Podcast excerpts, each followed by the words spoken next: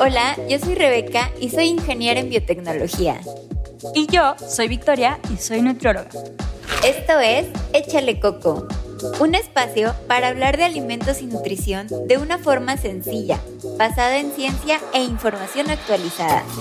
Y además, de la mano de invitados e invitadas, exploramos qué puede hacer un nutriólogo o nutrióloga más allá de la consulta, así como otras experiencias de diferentes profesionales en torno a ciencia de alimentación. Esto es Échale Coco.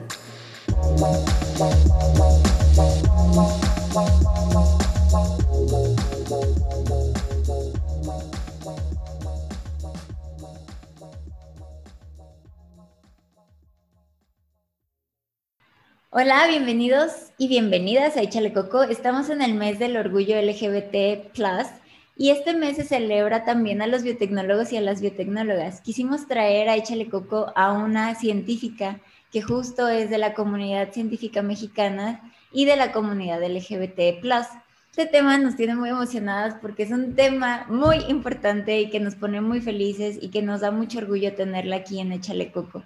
Y para ello trajimos a una invitada muy especial, que es la maestra Quetzali Medina. Ella tiene una experiencia amplia en bioquímica, es, su base. Y bienvenida, platícanos un poquito más sobre ti, Quetzali, ¿cómo estás? Hola, mucho gusto, muchísimas gracias por la invitación. Es, es un placer estar aquí con, con ustedes, con, con, todas las personas que forman parte de, y que todas las personas que nos escuchan también. Em, y pues nada, mm, yo estudié bioquímica diagnóstica en la licenciatura y luego hice una maestría en ciencias bioquímicas. Actualmente me encuentro haciendo el doctorado en ciencias biomédicas. Entonces, ah, vamos en, en, ese camino apenas. este, yo mm, soy una mujer bisexual. este, me ha asumido, empecé a me he asumido como bisexual desde los 17 años y pues bueno, poco a poco eh, he ido como pues avanzando en esto que lo que es reconocerse de repente diferente a lo que normalmente te dicen que, que debería ser, ¿no?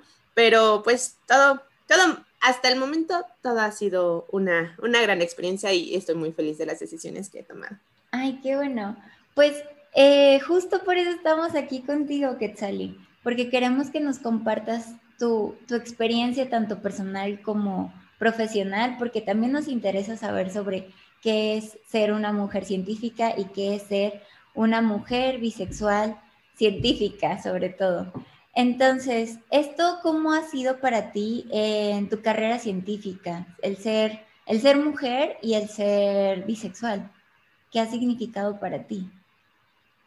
Sí, em, pues justo creo que ayer estaba haciendo un, conversatorio, vamos a, bueno, eh, creo que cabe mencionar que formo parte también de, de, una colectiva que se llama Científicas Mexicanas, que somos un, grupo de, de, más de 16 mil mujeres ahora, este, que somos mujeres haciendo ciencia en México y bueno, este, teníamos, estábamos planeando justo un conversatorio y donde hablábamos sobre qué, qué tan diferente justamente es ser, este, bueno, en este caso este conversatorio era sobre el 10 de mayo y planeábamos sobre qué tan diferente es ser, ser mamá y ser mamá lesbiana.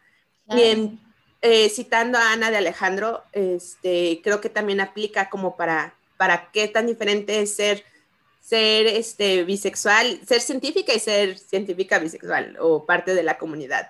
Entonces, algo que, pues justo como citando a Ana de Alejandro, es como, no crean que, somos tan diferentes. Em, también, también me lloro por mi tesis, también lloro por mis tutorales, también se me, se me arruinan los Western Bloods. Este, pero tampoco crean que somos o tampoco asuman que somos iguales. También tengo, tengo que investigar si en el laboratorio al que voy a llegar este, hay alguna, no sé, a veces los tutores o las tutoras pueden llegar a tener como ser abiertamente homofóbicos o, o tener como algún impedimento este, o, misóginos, que también es como otro, otro asunto, ¿no?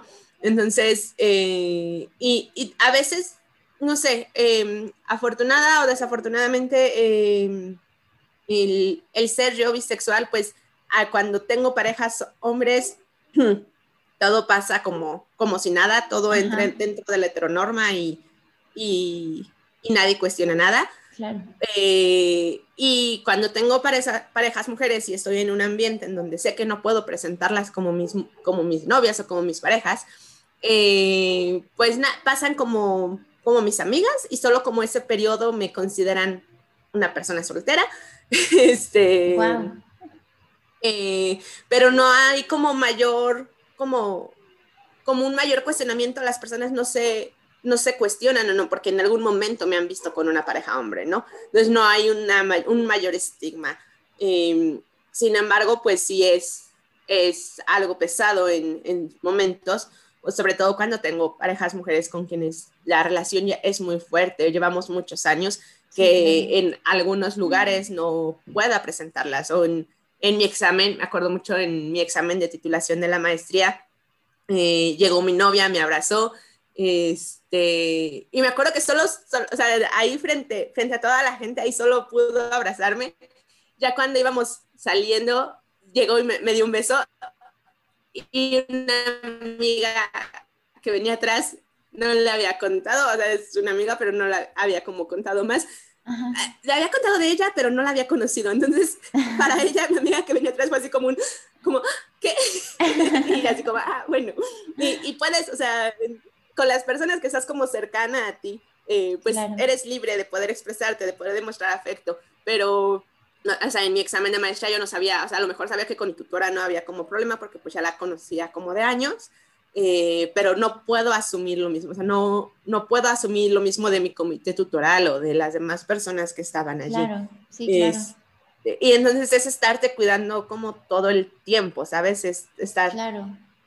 ¿Y qué tal si Em, supongo que eso lo viven las personas de forma diferente, cada persona lo va a vivir de forma muy diferente según su propia historia, según sus propias experiencias. Eh, en mi caso esto ha sido así, no ha representado, o sea, como mujer bisexual no ha representado un mayor problema eh, y también eh, pues ha modificado también mi forma como de, de reconocerme mujer.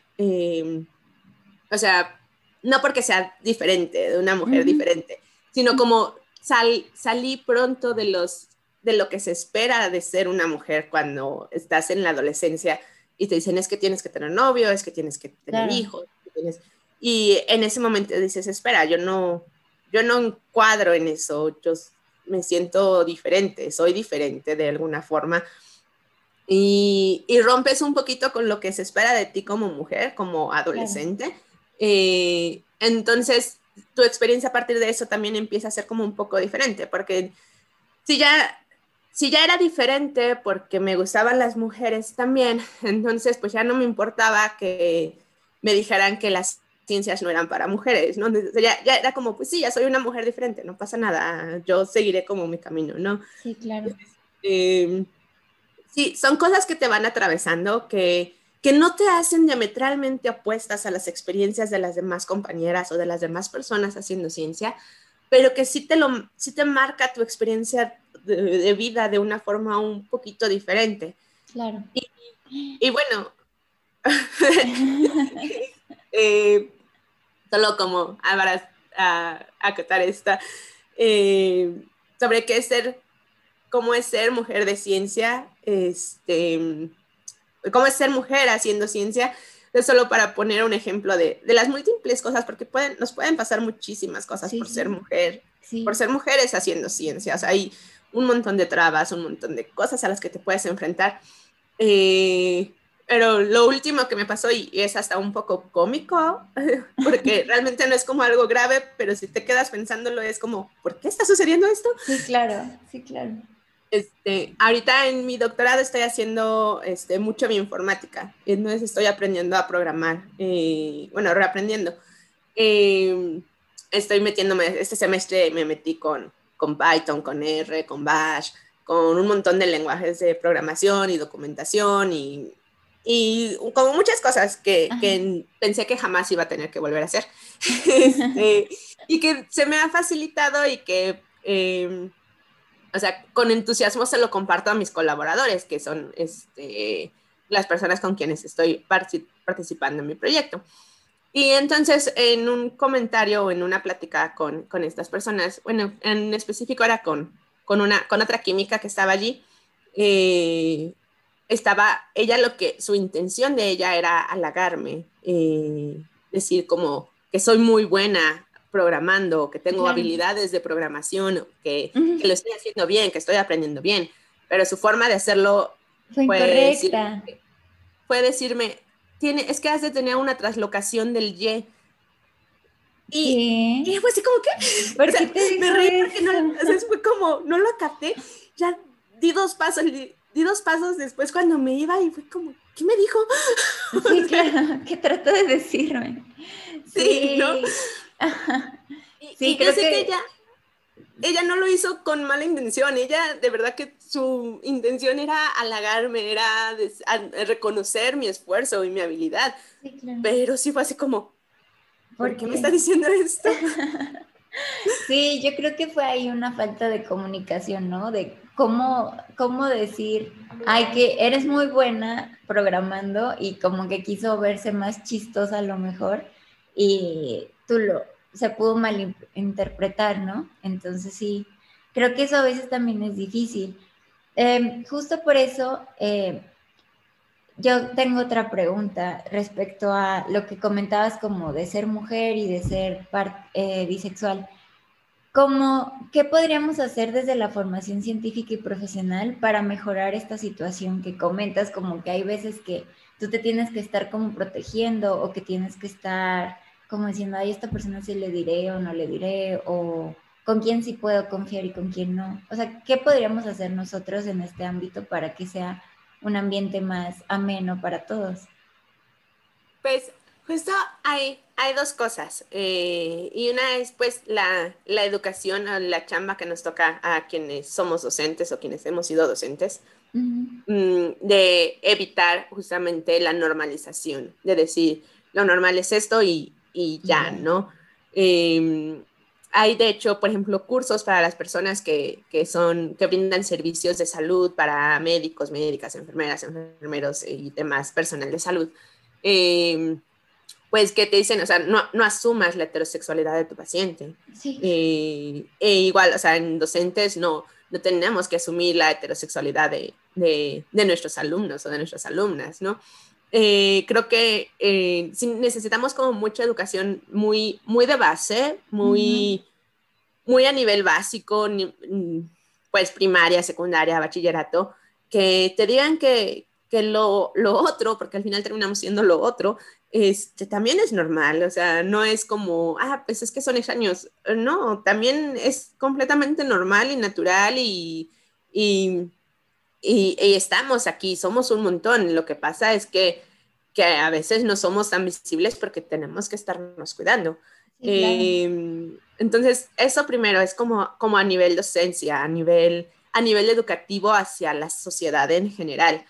Y lo segundo, que pues igual no sé cómo qué, qué tanto se pueda a veces porque es que hay muchos grupos que, algunos religiosos, algunos solamente homofóbicos, eh, que quieren usar la ciencia y te dicen, ¿qué? ¿No viste tu libro de biología de la primaria? que dicen que, que, los hombres son así y las mujeres son así.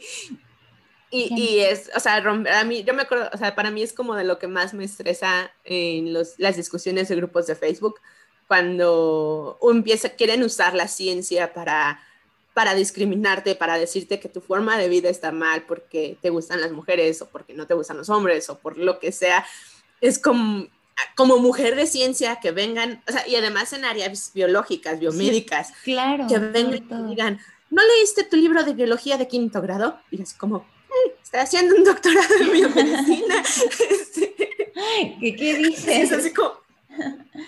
Sí, sí, que, eh, nunca lo había pensado, pero sí, hace muy frustrante, ¿no? Muchísimo. O sea, sí es.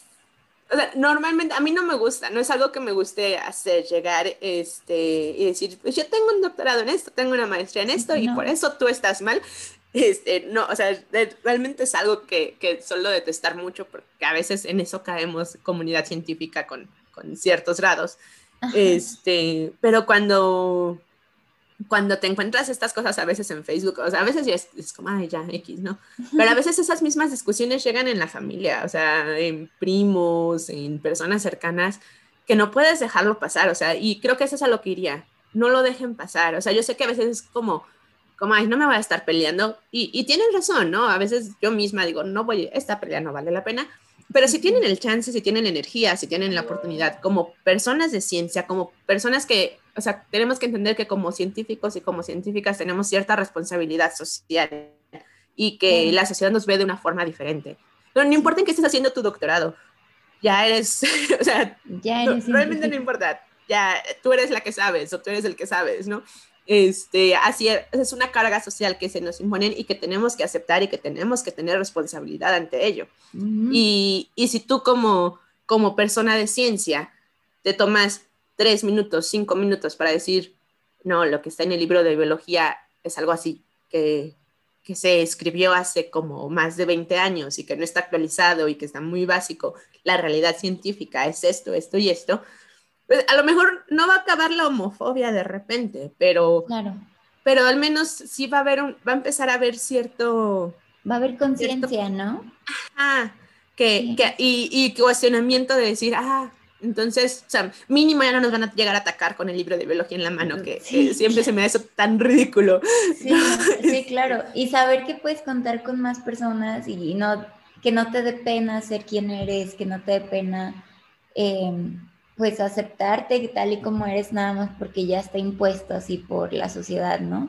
Eso creo que es muy valioso y creo que eres muy valiente por, por haberte dado cuenta tan pequeña y porque pues luchaste por eso, luchaste por, por ti misma y luchaste por, por aceptarte y decir, pues es que yo así me amo y así soy y, y pues sí, o sea, ahora tengo que cuidarme, pero yo ya sé lo que soy, simplemente ahora me tengo que cuidar de y respetar ideas que son diferentes a las mías, que supongo que sí es difícil porque pues estigmas y cosas que te hacen sentir indiferente como tú bien comentabas, ¿no?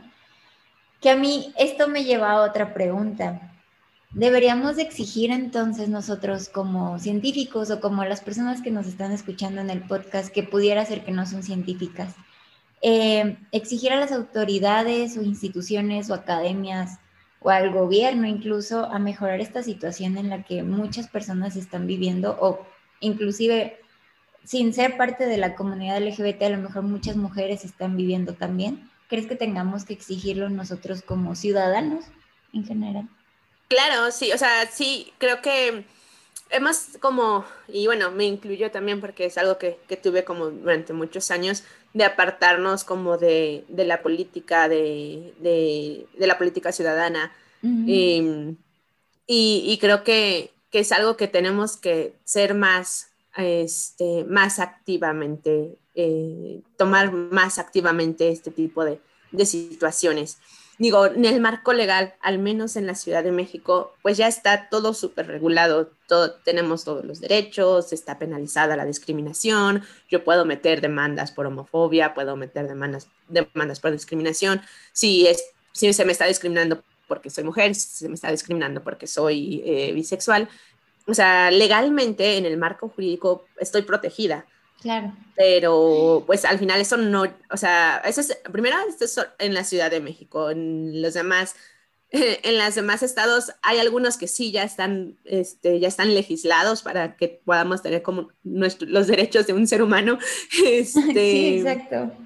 Pero hay otros que no y hay inclusive, o sea, fuera de México hay países en donde todavía está penado con, con pena de muerte, ¿no?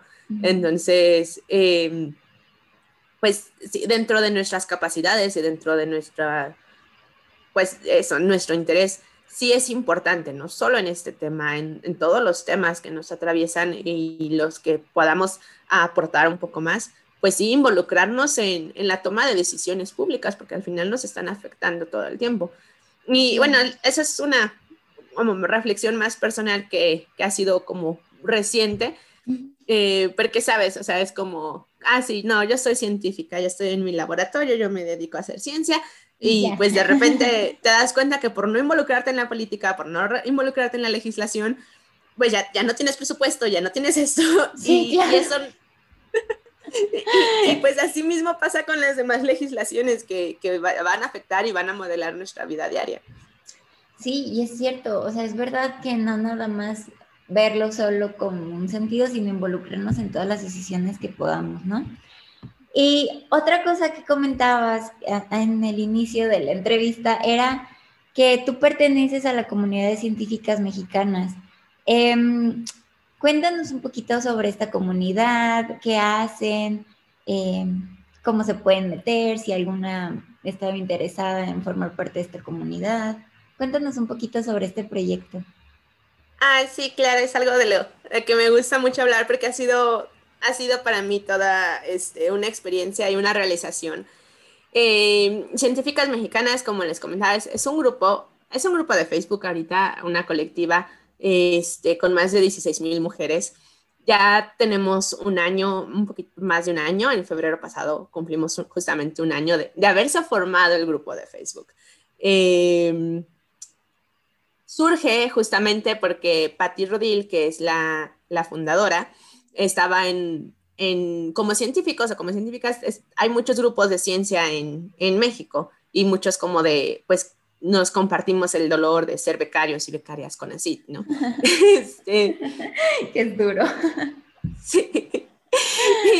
Entonces, Patti estaba en uno de estos grupos y por ser el 11 de febrero se conmemora el Día de la Mujer y la Niña en la Ciencia. y, ella hace en uno de estos grupos mixtos em, justo esta pregunta de, de qué, pues para conmemorar el día y les preguntaba como a, las mujeres que a qué cosa creían ellas que se habían tenido que enfrentar como de forma diferente por ser mujeres en ciencia. Y, entonces ocurrieron dos cosas. Una, llegaron, le llegaron muchísimos mensajes de muchísimas mujeres contando sus historias, contando lo que habían tenido que sobrevivir, contando lo que habían tenido que pasar para poder llegar a donde están. Y les llegaron otros tantos mensajes de muchos hombres diciendo que que pues eso ya no existía, que ya habíamos alcanzado la igualdad, que ya teníamos derecho a ir a la universidad, que ya no había discriminación. Y, no solo esto, negando la realidad, sino acosándola, o sea, le llegaron, o sea, tuvo que ella que cerrar la, publicación, salirse del grupo, y aún así la empezaron a mandar mensajes privados diciéndole, pues, pues ofendiéndola y, diciendo lo que nos dicen a las mujeres cuando nos atrevemos a, a alzar la voz de forma pública, ¿no? Sí, claro. Y entonces, sí, es justo que a partir de eso, Patti tiene la iniciativa de crear pues, pues un espacio para, de, solamente para mujeres que, que sea lo más seguro posible, este, donde podamos compartir pues justamente estas dificultades de lo que es ser mujer haciendo ciencia en México. este, entonces, pues ella empieza solamente con con las personas de, que le habían, o sea, con, con, las mujeres que se le habían acercado y le habían contado su historia y así, agregando a esas personas, agregando a sus amigas. Luego, pues, invita a esas personas a que agreguen a sus amigas. Ahí llego yo, soy amiga de una amiga de Patty, este, se entró como en la segunda tanda. Y, y así empezamos. Fue, o sea, la invitación fue como agreguen a sus amigas. Y y pues ya unos meses después ya éramos más de mil y tantas amigas. Y digo, ahorita ya somos más de 16 mil. Este, realmente es, fue algo muy vertiginoso, fue algo muy, para mí fue un espacio que yo siempre había estado buscando, porque cuando yo entré a la maestría, pues tuve conocimiento de estos grupos, y pues me iba a meter como, como toda becaria este, pues, porque además también hay información, ¿no? O sea, también, también se suelta información, también se sueltan este, convocatorias, etcétera. Entonces, yo, yo a eso iba, este, pero tuve la fortuna de que una amiga me detuvo y me dijo, no, esos grupos son súper misóginos, súper violentos, no te metas. Y sobre todo al inicio de la maestría estaba pasando por una época muy difícil en que no hubiera aguantado ni, ni una semana allí. Entonces yo afortunadamente nunca estuve en estos grupos que les comento, mixtos, pero pues eso me hacía también sentirme un poco pues relegada eh, como afuera de la comunidad científica. Bueno, no afuera de la comunidad científica porque pues, estaba en mi laboratorio, iba a congresos, etcétera. Pero pues esta comunidad científica virtual, claro, que, que, que como millennials pues tenemos, es parte de nuestra realidad, ¿no? Este, y, y, cuando crean, cuando me invitan a este grupo, eh, para mí fue un espacio que siempre había estado buscando, que siempre había querido, yo ya estaba en muchos otros grupos, estoy en muchos otros grupos de solamente mujeres eh, por el feminismo, por otro tipo de, de intereses que tengo. Eh, y para mí los espacios de mujeres siempre han sido espacios donde se pueden construir tantas cosas y donde te ayudan de tantas formas. Y, no importa el tema, de verdad que no importa el tema. Y no importa si se asumen o no feministas estos espacios. En verdad es, em, es una experiencia completamente diferente. Yo en Facebook no interactúo en otros grupos que no sean, o sea, que solo, o sea, si son grupos mixtos, es raro que estén ellos. Eh, eh, supongo que estaré porque hay alguna información que me interesa, pero no solo interactuar en grupos mixtos, justamente nuevamente, vuelvo a lo mismo, por estarte cuidando, por estarte, este, pues manteniéndote a salvo. Pero en lo que son los grupos de mujeres es, es otra experiencia completamente diferente y cuando se crea este, para mí fue el espacio que había estado buscando durante toda la maestría. Se crea justamente cuando yo estoy apenas preparándome para entrar al, doctorado. Estaba justo en este semestre antes de presentar la entrevista, estaba preparando mi protocolo y así. Yo estaba muy emocionada. Como al mes, ya éramos, ajá, como para marzo, eh, Patti pregunta como, pues ya somos, es que ya somos más de 400. Em, ¿Quién quiere ser administradora? Y yo dije, ah, pues va, yo voy. Somos administrar un grupo de 400 personas, que es lo peor que puede pasar. Exacto. Tres doritos después. este... Híjole, Sí, es que somos, somos muchísimas personas en esa comunidad. Yo entré ahí por una prima que está, está haciendo ahorita su maestría en, en biología marina, no, biotecnología. Y ella me dijo, ay, está bien padre este grupo, este, ponen publicaciones de todo, convocatorias de todo. Incluso si tienes problemas para algún idioma, ellas te pueden dar como consejos, tips. Eh, me encanta que hay días de memes, esos creo que son mis días favoritos porque ponen muchos memes este, relacionados a ciencia en general. Y pues sí, como tú dices, si te sientes a salvo de comentar lo que sea. Mm, creo que nunca ha habido violencia dentro de la comunidad, sobre todo creo que es más constructivo que destructivo. Y sí, justo lo que tú dices, yo decía, sí, se siente todo ese feeling, a, pesar de que es, es virtual, pero sí está súper padre. Y es por eso también que nos encanta que tú seas administradora de ese grupo tan grande que comenzó siendo con una persona y que ahorita, pues, como tú dices, son más de mil personas dentro de esa comunidad, que me parece algo padrísimo. Em, y hablando un poquito sobre ti como científica, como tal, cuéntanos un poquito de, de tu tesis doctoral que estás haciendo, que está dentro del Instituto Nacional de Ciencias Médicas y Nutrición del Salvador subirán. Eh, cuéntanos un poquito sobre eso ya para finalizar este, este podcast. Sí, gracias. Pues mira, justamente eh, el objetivo de mi tesis es eh, encontrar variantes génicas de riesgo en, em, en población mexicana para mielomeningocele, que es la forma más grave de espina bífida. La espina bífida es cuando la columna no termina de formarse bien, no hay un espacio entre los entre las columnas, entre la columna vertebral, este, entre las vértebras, perdón, de la columna vertebral. Y pues bueno, es una enfermedad compleja, tiene muchos factores, tanto ambientales como genéticos, como, como, como de, otros factores que no han podido definirse por completo. Hay algunas, ya, sabemos como de algunas cositas, pero todavía eh, todavía no lo sabemos realmente cómo se está causando la enfermedad. Y bueno, México tiene la prevalencia de espina bífida en México es el doble de la población mundial. Entonces, eh, pues sí, es algo importante que está sucediendo en la población mexicana. mi formación pues tiene siempre, soy bioquímica, estoy, ah, estoy haciendo biomédica, pero siempre he estado este, en la parte genómica de, de, esta de la investigación. Eh, y pues justo nos estamos enfocando pues a la parte genética o el factor genético de, de, la enfermedad. Y me parece muy importante porque estamos haciendo secuenciación de nueva generación en, en 300 familias que tienen, que, que un, o sea, es mamá, papá y el caso afectado. Este, y, y bueno, es que esa es la, como la otra situación, casi no hay datos, todos los datos genómicos que tenemos en general, o sea, no solo en específico de esta enfermedad, en general, el menos del 1% de la información genómica que existe en las bases de datos es de población latina.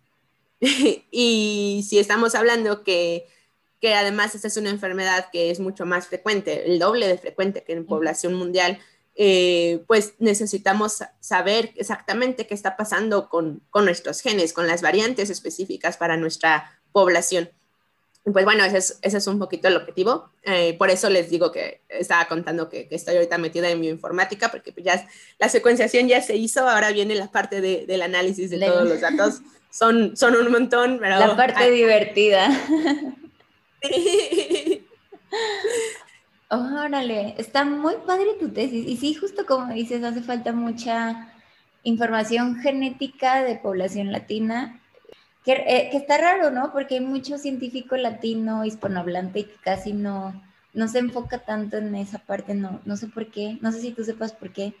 Pues es que es como parte de lo mismo a lo que veníamos como al inicio de la entrevista. Se te dice que tienes que ser de una forma. El proyecto del genoma humano que yo no tengo el, dato exacto, pero en el proyecto del genoma humano está basado en nombre y caucásico. Entonces, mm, es como parte de esto, como te dicen como la norma, lo que se supone que tienes que ser. Y, no estamos en eso, somos, o sea, la población no es así, la población no es homogénea, la población somos heterogéneas de mil y un formas, ¿no? Eh, entonces, pues es parte de lo mismo, es parte de que pues en América Latina no suele haber, no hay tantos recursos, los recursos para secuenciar son carísimos eh, y cada vez hay menos eh, pues inversión en investigación en América Latina. Entonces, sí es un poco difícil. Entiendo que por esto haya este sesgo, pero pues hay que, justamente por eso hay que nuevamente, aquí estamos, somos latinos, somos mujeres, somos, somos de la comunidad LGBT y, el mundo no es, eh, no es tan blanco y homogéneo como nos los han pintado, porque así nos han enseñado que tiene que ser. este, somos diferentes, somos diversas todas las personas. Sí, de muchos colores, como bien es la bandera de LGBT. Exacto.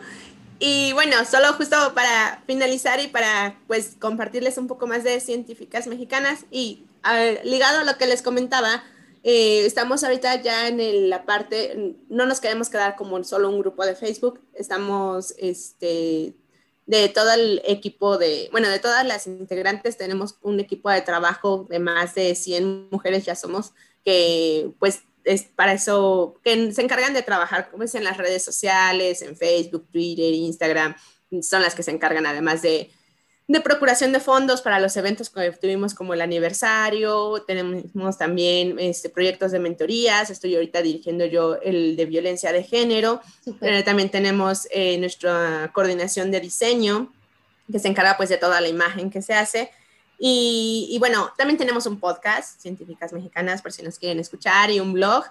Este, Las redes sociales también para que se metan. Sí, claro, nos encuentran como justamente como Científicas MX en todas las plataformas, en, en Spotify, en, bueno, en el blog está, en, buscas en Google Científicas Mexicanas y somos como ya la página, o sea, científicasmexicanas.com somos nosotras. Y tanto para Facebook, Twitter e Instagram estamos como Científicas MX.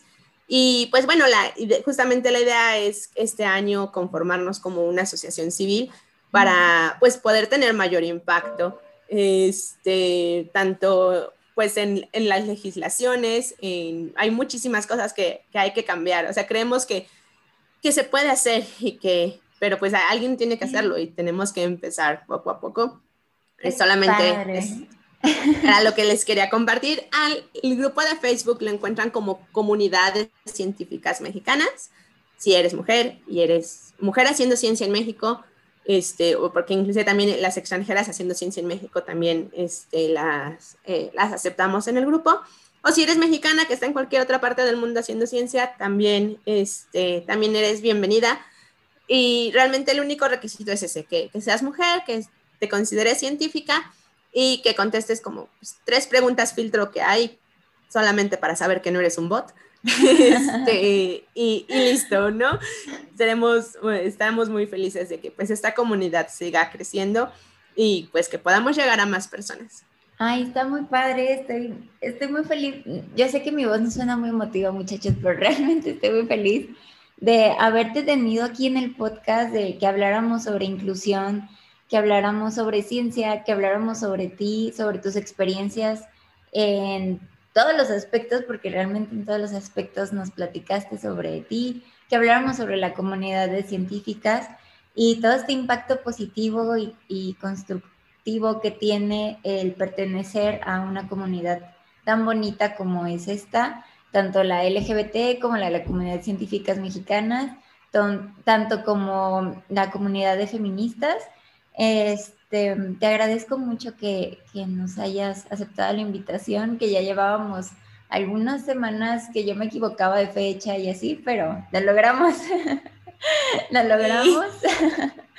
este, y pues sí, em, igual si también quisieran contactarte a ti para platicar sobre alguno de los otros temas en los que tú estás involucrada o sobre tu doctorado que a lo mejor cuando termines quieras abrir tu línea de investigación y conseguir a lo mejor estudiantes por ahí curiosos, no sé.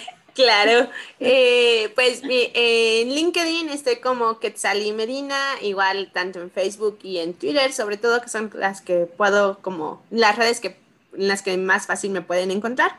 Eh, así como solo es, mi nombre se escribe como de una forma curiosa, no, entonces no es como tan común. Es Quetzali, es Q-E-T-Z-A-L-L-Y y Medina. Entonces, no, no habemos tantas, este, no, exacto, con, con, esta combinación específica de letras es como muy seguro que, que me, a quien encuentren sea a mí, este, y pues ahí lo que gusten, pues los mensajes siempre están disponibles para todas y todos. muchísimas gracias y muchísimas gracias a ti, escucha, por llegar al final de este episodio.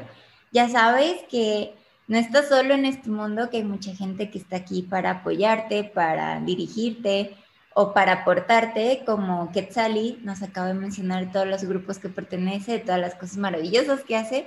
Y pues nada, eh, muchas gracias por estar aquí y nos vemos hasta la próxima. Gracias, nos vemos.